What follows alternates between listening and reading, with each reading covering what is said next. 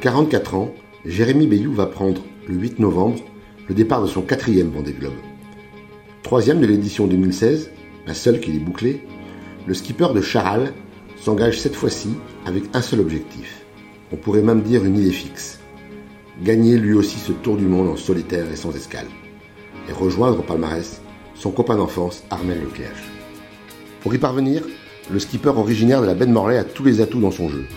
Un partenaire qui lui a donné des moyens financiers importants, un bateau à foil de dernière génération, ultra performant, une équipe bien organisée et expérimentée, et une préparation sur trois ans qui lui a permis de prendre un coup d'avance sur ses adversaires.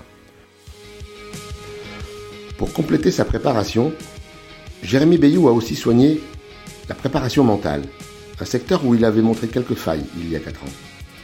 Aujourd'hui, il assure être bien plus serein, confiant en ses qualités et bien mieux armé pour contenir ses émotions. Son quatrième Vendée Globe est celui de la maturité. Bonjour Jérémy Bayou. Bonjour Jacques, bonjour Raphaël. Il y a 4 ans, vous arriviez au Sable d'Olonne prendre la troisième place de ce Vendée Globe. Ça avait été douloureux parce que vous n'aviez pas les moyens d'avoir toutes les ambitions que, de jouer toutes les ambitions que vous pensiez. Maintenant, on est trois ans et demi plus tard. Est-ce que le Jérémy Bayou de janvier 2017, est-ce qu'il est toujours le même euh, que celui de, novembre 2020 euh, Je pense que au final, le Vendée Globe, euh, c'est toujours un peu compliqué pour, pour tout le monde, que ça se passe rarement comme on, comme on l'avait prévu. donc voilà, j'ai payé pour voir. Et après, effectivement, tout le monde a un petit peu euh, vu ou euh, regardé ce que j'ai traversé pendant ce Vendée Globe-là, parce qu'on a, on a, on a accepté de diffuser sans, sans filtre euh, toutes les images que j'avais tournées à bord. J'avais pas de communication satellite, donc c'est des images que forcément j'ai pas pu diffuser. Et si j'avais eu des moyens de communication satellite, c'est des images que j'aurais pas diffusées. Et que du coup j'ai tourné sans, sans, retenue et je me suis, je me suis confessé à ma caméra et, et, ça a donné des trucs ouais, c'est assez, particulier que moi-même j'ai du mal à regarder, que je regarde jamais parce que bah parce qu'effectivement ça reflète tous les états euh, à travers lesquels tu passes pendant un Vendée Globe.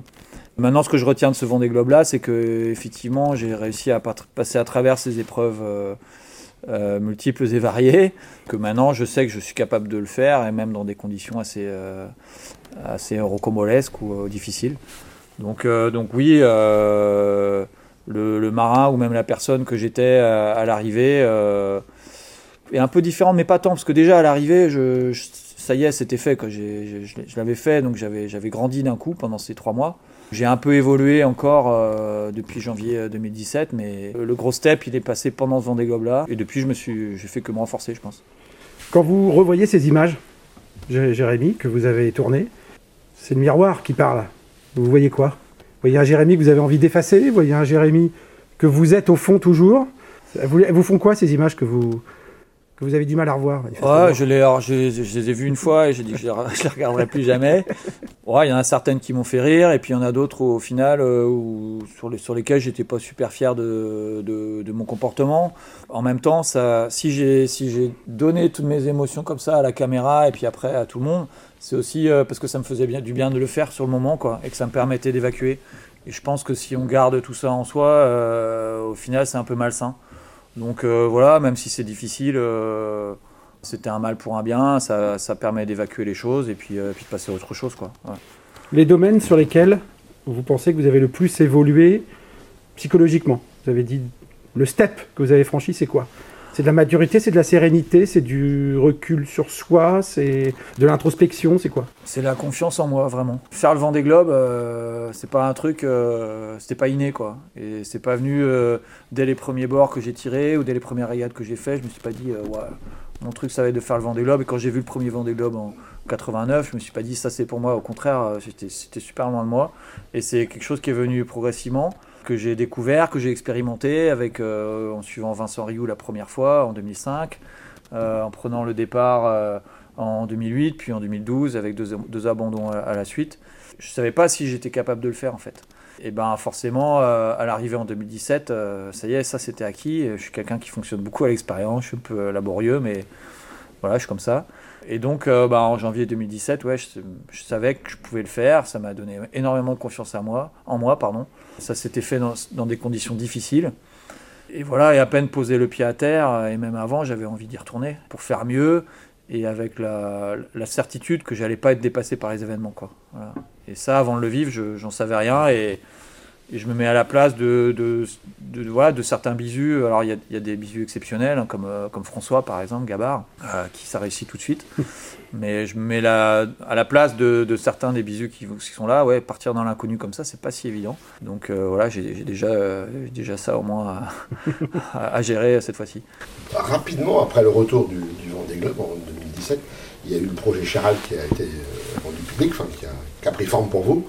On imagine que ça vous a quand même beaucoup soulagé de ne pas avoir cette phase de remise en cause encore à se dire il faut que je retrouve un partenaire, il faut que j'y aille, un sponsor trouvé avec un budget conséquent, des moyens importants. J'imagine que ça a dû vous, vous libérer quand même aussi quelque part. Ça fait toute la différence, je sais pas, je suis pas le seul à avoir, euh, à avoir un, un projet euh, bien construit, avec les moyens d'assumer mes, mes ambitions. Mais par contre, effectivement, de le savoir tôt, c'est la première fois pour moi en fait donc ça change tout quoi. Voilà. C'est vrai qu'avec euh, avec Maître Coq sur le projet précédent, euh, je savais avant le départ de mon premier, premier Vendée Globe que bah, que ça renouvellerait euh, derrière et qu'on partait pour 4 ans. Mais effectivement, l'idée c'était de récupérer un bateau de seconde main. C'était un projet très limité, très encadré financièrement. Alors avec Charal, c'est très encadré financièrement. Les budgets sont limités, mais mais c'est le c'est la taille au-dessus. C'est un bateau neuf. Euh, c'est se donner les moyens pour gagner, c'est travailler dans la continuité. Donc euh, oui, ça, ça change tout. Et là, encore une fois, j'ai connu les deux environnements et rien au monde, je changerais, évidemment. Ça, ça te donne des obligations aussi. Hein. Ça te donne pas que des droits, ça te donne quelques devoirs aussi, des devoirs de résultats, euh, des devoirs de délivrer une performance, des, devoirs de, de, bien représenter la marque. Mais euh, voilà, malgré tout ça, et, peut-être la pression qu'il peut y avoir aussi de façon supplémentaire, pour moi, c'est la, meilleure façon de, construire un bon projet pour Vendée Globe, de savoir tôt qu'on a euh, une équipe euh, et des moyens pour bien faire. Ça a ouvert une autre dimension aussi, Jérémy, quand vous récupérez Charal, c'est que vous devenez un chef d'entreprise. On vous demande de gérer un bateau, une équipe, un planning, un budget. Est-ce que ça aussi, ça a contribué à une construction de confiance, de, de progrès, d'avancée dans votre parcours Alors j'ai toujours eu cette euh, casquette, j'ai toujours eu la volonté d'avoir mon, mon, propre projet euh, et de le gérer vraiment en interne. C'était le cas déjà à Maître Coq C'était déjà le cas à Maître Coq, c'était déjà le cas chez, chez Delta d'Or aussi. Mais c'est une autre voilà. échelle, ouais. Donc euh, au final, euh, pour moi, quelque part, ça, euh, ça a changé les choses dans le, dans, dans le, sens où je me suis un petit peu retiré du volet administratif parce que dans ce programme-là, on a, on a décidé justement de, ben, d'être un peu plus staffé et de faire appel à des gens dont c'est le métier de gérer une entreprise, euh, de faire des plans de financement, euh, etc. Donc, euh, donc je me suis un petit peu détaché de la, toute la partie gestion de l'entreprise même si euh, je mets le nez partout, hein, euh, je peux pas m'empêcher. euh, mais voilà, il y a des gens comp compétents à tous les étages, et, ça m'a permis de, me recentrer sur ce qui est mon métier de base, qui est quand même de naviguer sur, les bateaux et de mettre le nez peut-être un peu plus que ce que je faisais auparavant dans la technique. Ce qui est moins mon savoir-faire de, formation que, certains. Je, je suis pas ingénieur, j'ai fait une école de commerce, donc sûr que la gestion de l'entreprise, le marketing, etc. pour moi, c'était simple euh, et mettre le nez dans la technique un petit peu moins naturel. Donc voilà, c'était un de mes, mes défauts ou c'était pas ma qualité première. Donc là, j'ai un peu plus de temps pour le faire et, et c'est vraiment ce projet Charal qui m'a permis de, de, me projeter comme ça. Enfin, le patron du, du Bayou Team, c'est quand même Jérémy Bayou. Ah oui, ben toutes les décisions euh, passent par moi. Voilà. Après. Euh, c'est tout un process d'organisation, de compte rendu. Euh, voilà, la, la gestion euh, de l'équipe au quotidien, elle est, elle est laissée entre les mains de mon cousin Vincent Bayou. Donc c'est très en famille. Hein, euh, voilà, ça, ça reste des petites entreprises. Euh, Combien vous êtes actuellement? Alors actuellement sur le départ du Vendée, on est 15 personnes et à l'année à temps plein on est 13. Donc ça, ça fluctue beaucoup. La, la base c'est 13. Et puis dès qu'il y a un événement ou dès qu'il y a un chantier euh, d'importance, euh, on passe vite à 15 ou 20. Donc, euh, mais ça reste une petite entreprise, donc il faut que ça soit que, que, les prises de décision soient rapides, euh, que ça soit pas pyramidal, euh, qu'on parle tous euh, le même vocabulaire, qu'on tire tous dans la même direction. Et voilà, donc travailler avec mon cousin, ça me paraissait aussi naturel. On allait y venir, justement, c'est la question qu'on avait prévue. Vincent Bayou dans votre team, vous avez aussi au sein du team Charal, des gens que vous avez gardés de, de Maître Coq. Est-ce que vous avez besoin de vivre dans un- une sorte de cocon, dans une sorte de clan euh, une sorte de clan Bayou, est-ce que c'est il y a des gens de, de votre région aussi? Vous êtes très proche de votre de, de votre coin. Euh, est-ce que ça compte aussi ça euh, Ou est-ce que c'est tout simplement parce que c'est vous-même? Je pense que la, la, la relation entre, entre le, le skipper, le directeur technique et le team manager est quand même vraiment importante.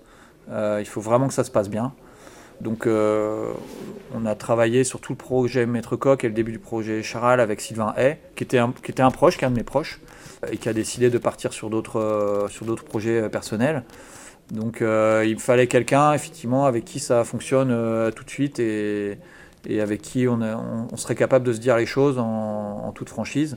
Et puis effectivement avec Pierre-François Darny qui est notre euh, qui est mon directeur technique, on Le fameux Pifou. ensemble. le fameux Pifou, ouais, tout le monde le connaît sous le nom de Pifou. Il, il a bien un, un nom et un, et un prénom complet. Il s'appelle Pierre-François Darny, qui a commencé comme stagiaire chez moi au temps de Delta d'Or, qui est revenu sur le, sur le programme Maître Coq et qui est devenu le, le directeur technique. qu'on a, part, on est monté en puissance aussi ensemble et, et avec qui on, bon voilà, on collabore en toute transparence et avec qui on est capable de se dire les choses aussi. Ça, ce noyau-là, il est important. Ouais. Donc, Ouais, c'est euh, pas juste parce que ce sont des proches, parce que c'est des gens compétents, il y a de la Oui. confiance entre vous, vous vous comprenez, Oui. vous parlez le même langage. Ça, ça compte aussi dans, Oui. un, dans un team, évidemment. Oui, je- on est proche, euh, voilà, au- pour être honnête, oui, avec Vincent, on se voit euh, euh, en dehors du boulot, avec, avec, avec Pifou un, un peu aussi, mais, mais on passe pas nos week-ends ensemble et on passe pas nos soirées ensemble.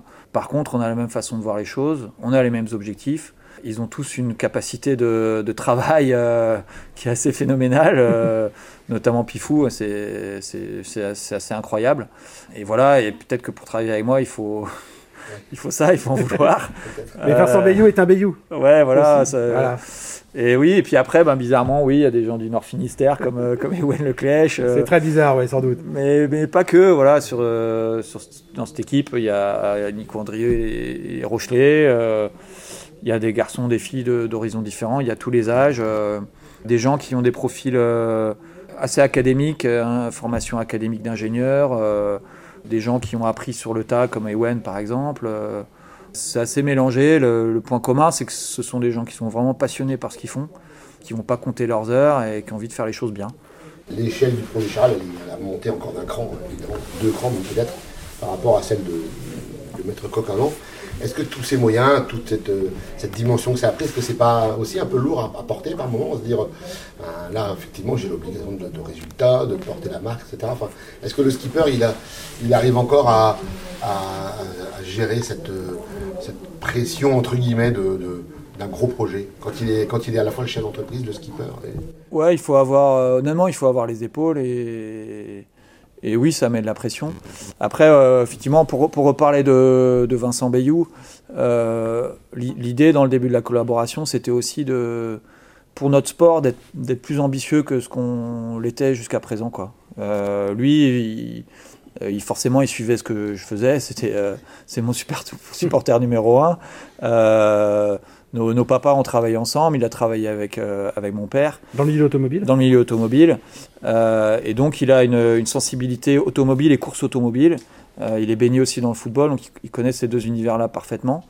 Il voyait le potentiel de notre sport, mais il trouvait que c'était inexploité ou mal exploité. Et c'est vrai que pour une marque comme Charal et comme pour un groupe comme Bigard, comme le groupe Bigard, qui va dans d'autres sports, par exemple le rugby, bah, ça nous semblait, ça nous paraissait essentiel de monter de, de monter de niveau, quoi. Voilà.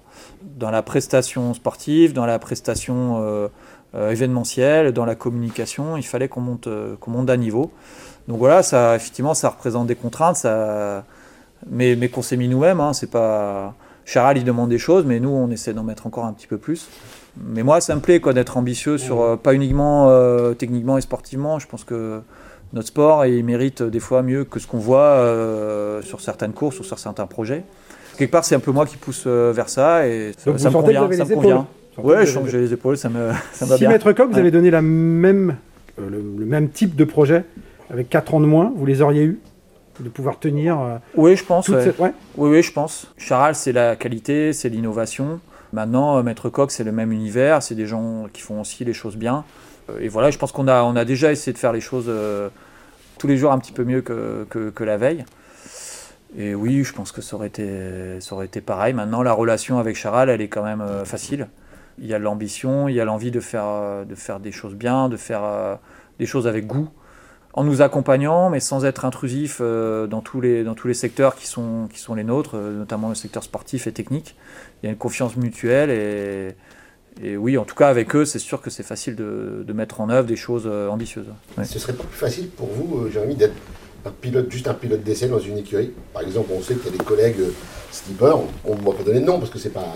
mais euh, bah, ils ont toute la structure et que ce soit ce skipper-là ou un autre, le skipper prend la place, il skippe le bateau, il navigue et puis il s'occupe pas du reste, il n'a pas tout le reste à porter, il est un peu comme un pilote d'essai dans, dans, une écurie de Formule 1. Ce serait pas plus, plus facile pour vous ou plus, plus confortable en tout cas? Si, peut-être, ouais. Euh, après, ça s'est pas mis comme ça, donc il a fallu que je trouve d'autres solutions ce que je regrette pas, c'est de ne plus être propriétaire euh, du bateau. C'est-à-dire que euh, sur, le, sur le programme Être Coq, euh, notre petite entreprise Bayou Racing était propriétaire des bateaux.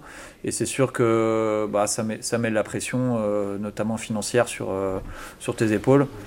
Donc, donc voilà, l'armateur du bateau, c'est Charal. Et je, je pense que c'est pour le coup plus confortable. Après le Vendée Globe, Jérémy, vous aviez fait un diagnostic sur votre mental. Oui sur la tête. Vous êtes entouré non pas d'un préparateur mental, mais d'une psychologue. Cette nuance-là, euh, elle a un sens pour vous Vous cherchez quoi? Vous cherchez quoi avec elle? Alors j'ai fait les deux, j'ai travaillé avec, euh, avec Alexis Landais mmh. donc, euh, pendant la Volvo Race et puis, puis un petit peu après. Donc Alexis qui est vraiment dans la préparation mentale et l'optimisation de la performance. Mais effectivement, j'avais, je pense, encore un step à passer en termes, de, en termes psychologiques tout simplement. Et la rencontre avec Myriam Salmi allait vraiment dans ce sens-là. J'avais besoin de, de mieux m'accepter, de mieux utiliser euh, des traits de mon caractère qui me paraissaient être des faiblesses euh, comme d'une force. Voilà, tout ce travail avec, Myriam commence à porter ses fruits, donc c'est un travail de longue haleine. Quand tu prends la décision de faire ce genre de, de travail sur toi, parce que c'est essentiellement un travail sur toi, bah, il faut y aller avec un engagement total et sans, sans arrière-pensée. Et ça prend un petit peu de temps. En tout cas, ce que je peux dire, c'est que sur, le, sur, les, sur les courses que j'ai courues cette année, sur les, sur les avant-courses notamment, je me suis senti euh, déjà un peu plus relax euh, qu'auparavant. Et dans les moments où ça allait un peu moins bien, euh, notamment en termes de classement, j'ai aussi réussi à, à, bien gérer les choses. Donc, donc je progresse. voilà. zen, plus zen. Ouais, plus zen. je pense mieux concerné au bon moment. Euh, un, peu, un peu moins de dispersion, notamment dans la préparation. On ne travaille pas que, euh, que les phases de course, ouais. on, travaille euh, toute la préparation, tout l'environnement. Myriam, c'est quelqu'un qui a l'habitude de travailler avec des, énormes sportifs comme Teddy Riner et on imagine que Teddy Riner, même s'il si, il a fini par perdre, et même parce qu'il gagnait tout le temps avant, il, a, il avait une énorme pression et justement il a fini par perdre. Et il y a un environnement autour d'un athlète comme Riner qui est vaste, qui est complexe, il y a des pressions qui sont importantes. Et tout ça, effectivement, pour revenir à la question précédente, ça existe quand même de plus en plus chez nous. Donc il fallait être capable de gérer, euh, de gérer tout ça au mieux et que ça que ça pollue pas la préparation ou la performance derrière. Après, pour en parler avec Myriam, elle regrette que souvent, effectivement, encore, hein, même dans des sports olympiques, où euh, le, côté psychologique passe un petit peu en arrière-plan de euh, la muscu, le foncier, la diététique, alors que bah voilà, c'est quand même la base, c'est ce qui se passe euh, là-haut dans ton cerveau. Donc euh, c'est simple, hein, c'est des discussions en fait, on parle de différents sujets, et puis il y a tellement d'exemples dans tellement d'autres sports que, que, ça me parle. Quoi. Aller avec, avec un ou une psychologue euh, qui est très loin de l'univers sportif, je pense que ça aurait été plus compliqué. Là, je suis dans mon, dans mon univers et ça me permet d'échanger avec elle de, de, façon plus facile. Vous connaissez bien le sport en général, vous aimez, vous aimez le sport en général? Ouais, ouais, forcément, tous les exemples qu'elle me suggère, euh, ça me parle parce qu'elle me dit, ah, voilà, là, avec tel athlète, alors sans nommer l'athlète, évidemment, parce qu'il y a un secret, le secret médical, euh, euh, mais c'est des choses qu'on a, qu'on a, qu'on a lues dans la presse. Je dis, bah oui, je me souviens, là, cette compète, puis je me rappelle avec son entraîneur. elle me dit, bah oui, bah, tu vois, là, c'est cet événement-là, on l'a géré de cette façon-là, et ouais, moi, ça, forcément, ça me parle. Est-ce que vous parlez avec elle de la peur de gagner le Vendée Globe? Est-ce que vous avez ah, peur aujourd'hui de gagner le Vendée Globe? Ah non. Non mais une peur dans, dans, le sens, je mets tellement depuis 4 ans pour gagner cette course. Si vous la gagnez, qu'est-ce qui va se passer après? Oh non, je, ne euh, non, je me pose pas cette question-là. Pas tout de suite, en tout cas. Euh, Pas tout de suite. La peur de gagner, chez les tennisman, ça. Ouais, c'est. Ouais, ou la peur de perdre. Je me... Enfin, je sais pas si vous connaissez cette histoire d'Henri Lecomte euh, avant la finale de, de Roland Garros. euh, ouais, à- 1988. ouais, il, il enfin, il surjoue il est sur un nuage pendant tout le, tout le tournoi. Et il perd pas un set ou euh, service volé gagnant à chaque fois. euh. et puis, euh, je crois qu'il prépare son discours. je sais plus, je sais plus qui- je sais pas si c'est un homme politique qui lui, qui lui dit T'as préparé ton discours pour, le, pour la finale Ah Ouais, ouais. quand je vais gagner, je vais raconter ça.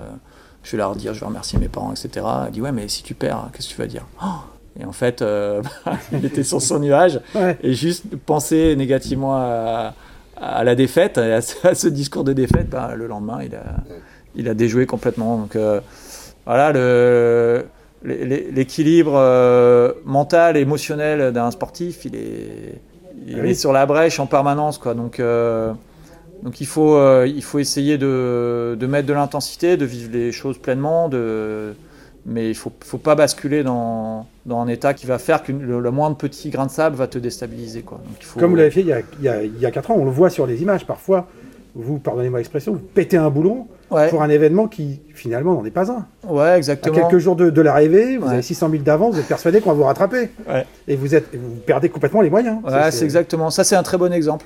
Et ça aurait pas dû arriver. Alors, je- C'est la veille de l'arrivée. ouais, c'est la veille de l'arrivée, c'était plié hein, depuis longtemps.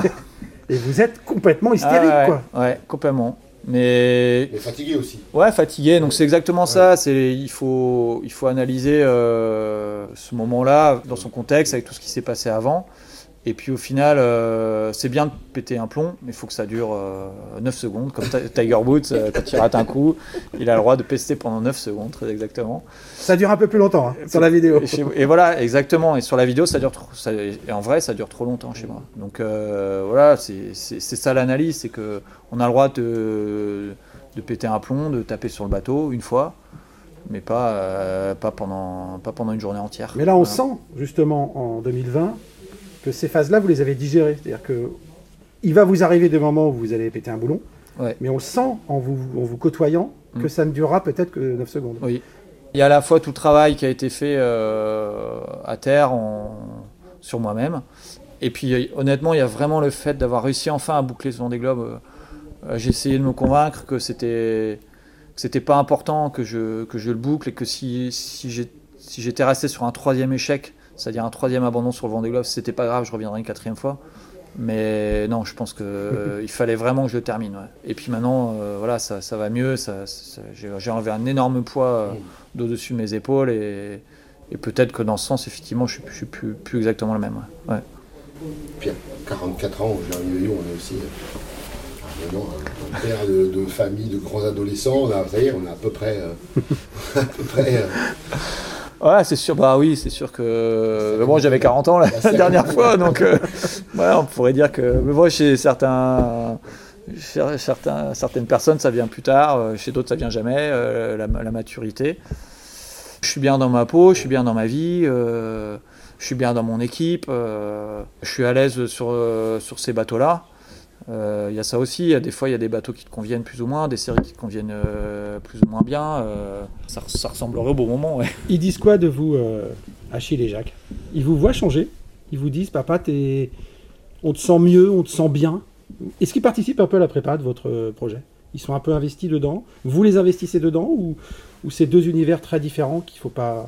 Non, non, euh, c'est pas, c'est pas qu'il faut tout mélanger, mais il faut pas compartimenter non plus. Ils font partie de votre vie Ouais, et ce font projet aussi. vie, donc, ouais. euh, C'est un petit peu différent. Donc euh, Achille, lui, il est fan de, de voile, il régate à fond. euh, donc, euh, donc tout l'aspect technique, euh, les choix qu'on fait sur le bateau, il aime bien en discuter.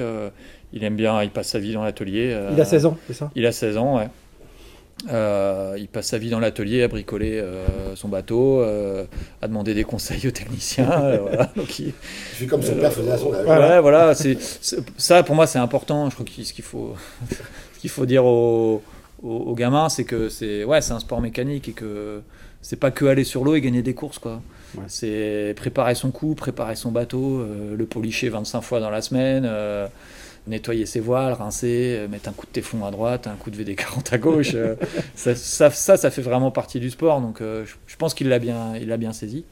Donc voilà, donc lui, naturellement, il s'implique dans ce qui se passe. Il aimerait forcément beaucoup plus naviguer sur Charal, mais, mais il, est, il y a le lycée et puis il n'y a pas beaucoup de place à voir. Et puis Jacques, bah, il est anti-voile, il déteste ça. et donc lui, c'est plus à travers la préparation physique et un peu mentale aussi qui vient dans le projet, qui vient dans la préparation en fait, parce que parce qu'il est fan de sport, sauf la voile. voilà.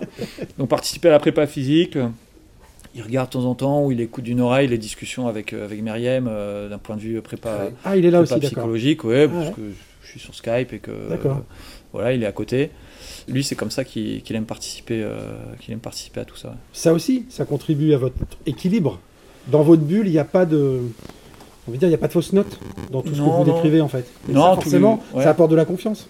Ah oui, c'est sûr que tout le monde est, c'est pas derrière moi être fan absolu, mais en tout cas, tout le monde euh, vit bien ce projet quoi. Et, je sais que tout le monde a bien vécu la préparation. Il y a des moments durs, hein, c'est intense. Il y a des journées qui font euh, qui font 26 heures. Euh. il y a des joies, mais il y a aussi des déceptions. tout se fait pas comme dans un rêve, même si aujourd'hui on on est, ici dans un bon état et, un, bon, niveau de préparation. Hein. Tout s'est pas fait comme, euh, comme par enchantement. Mais en tout cas, personne n'a subi cette préparation. Euh, et puis je pense que personne dans mon entourage ne va subir le, le vent des globes. Donc euh, tout le monde est content à l'idée que j'y aille. et voilà, donc c'est sûr que c'est super important.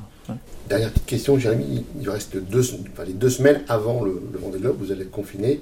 Est-ce que ça va vous aider à rentrer dans, cette course plus facilement ou, l'inverse, euh, de ne pas pouvoir aller faire un petit tour sur votre bateau, regarder si tout est bien préparé enfin, Est-ce que c'est un peu frustrant aussi ça Ou, au contraire, se dire 15 ben, jours, allez, pendant 15 jours je suis tranquille, je n'ai pas d'obligation, j'ai rien et, je me mets dedans tranquillement Ouais, c'est vraiment pas évident, il y a, y a, y a des deux. quoi. Euh, c'est sûr que de s'extraire un petit peu de, de la foule et et des médias, j'aurais pas dire ça, mais ouais, merci pour vous. Euh... faire du karting, par exemple. Ouais, exactement. Mais ça, c'était le week-end dernier. Mais on va maintenant, on va calmer le jeu là-dessus. Euh, ça, c'était un bon moment en équipe aussi. Euh, c'était, c'était important euh, qu'on le vive tous ensemble. Oui, c'est bien et d'arriver à se mettre un peu au frais. Euh, ça pourrait paraître comme quelque chose d'idéal. maintenant, effectivement, on se coupe avec le bateau et on se coupe avec l'équipe. Donc quand tu prépares n'importe quelle course et une course comme le Vendée Globe, tu as effectivement envie euh, de pouvoir aller sur ton bateau, naviguer si possible, euh, et puis surtout suivre euh, pas à pas ce qui est fait sur le bateau, le moindre petit dernier petit réglage, comment l'écoute est passée, comment on a matossé jusqu'au dernier moment quoi. Et donc ça la, dernière semaine notamment on pourra pas le faire. Donc ouais c'est une problématique. Euh, on a, moi, j'ai essayé de respecter, enfin, j'ai respecté un confinement avant la Vendée Arctic Race, justement pour essayer de simuler un petit peu ce qui nous pendait au nez pour le Vendée Globe, et effectivement, ça n'a pas raté. Et ça a été difficile, ouais. ça vous a perturbé, vous l'avez dit. Hein. Ça m'a vraiment perturbé. Bateau, euh, le matin du départ, pour partir en convoyage vers les sables, je ne savais plus où, j'habitais. Euh, donc, il faut vraiment qu'on arrive avec l'équipe à, avoir un feedback en permanence de ce qui se fait sur le bateau. Euh, on va encore naviguer sur le bateau la semaine prochaine euh, parce que euh, là aussi il faut garder le feeling. Donc voilà, il y a des côtés positifs et d'autres un petit peu plus compliqués à gérer. donc voilà, je dis pas que c'est le rêve, non. Vivement le départ Ouais, vivement le départ. ouais, vivement que ça commence à chauffer un petit peu, qu'on soit bien sur le bateau. Après, voilà, c'est pas. Moi, je suis heureux d'être là. Euh, je suis heureux d'être là avec vous, amis, amis médias. Euh, je suis heureux de, partager avec le public, même s'il est moins nombreux. Euh, d'être d'être là avec mes partenaires de Charal. il faut profiter aussi de ça. Ça fait, honnêtement, ça fait partie de la course, ça fait partie du Vendée. sans ça, ça serait un peu triste. Donc voilà, il y a un temps pour tout. Quoi. Merci Jérémy Veillou. Merci.